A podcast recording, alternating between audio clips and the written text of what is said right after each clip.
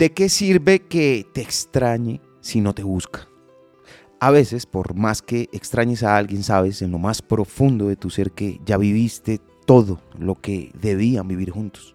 Es un reconocimiento de que el ciclo se ha completado y que es hora de dejar ir. Es natural que sientas nostalgia y añoranza por lo que fue, pero también lo es recordar que el pasado ya no es tu presente.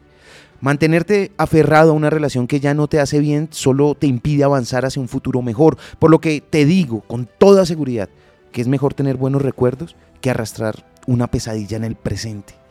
El final de una relación usualmente es doloroso, pero es el momento de reflexionar sobre lo que realmente deseas y mereces en una relación.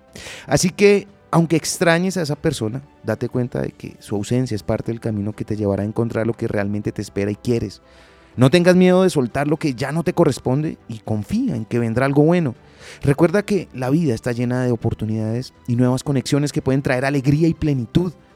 Haz una pausa en este momento y piensa en esto. Confías en ti mismo y en tu poder de dejar ir lo que no te hace feliz para abrir espacio a lo que sí lo hará. Lo aprendí en la vida. Está en los libros. Soy Lewis Acuña y te espero en arroba libro al aire en Instagram.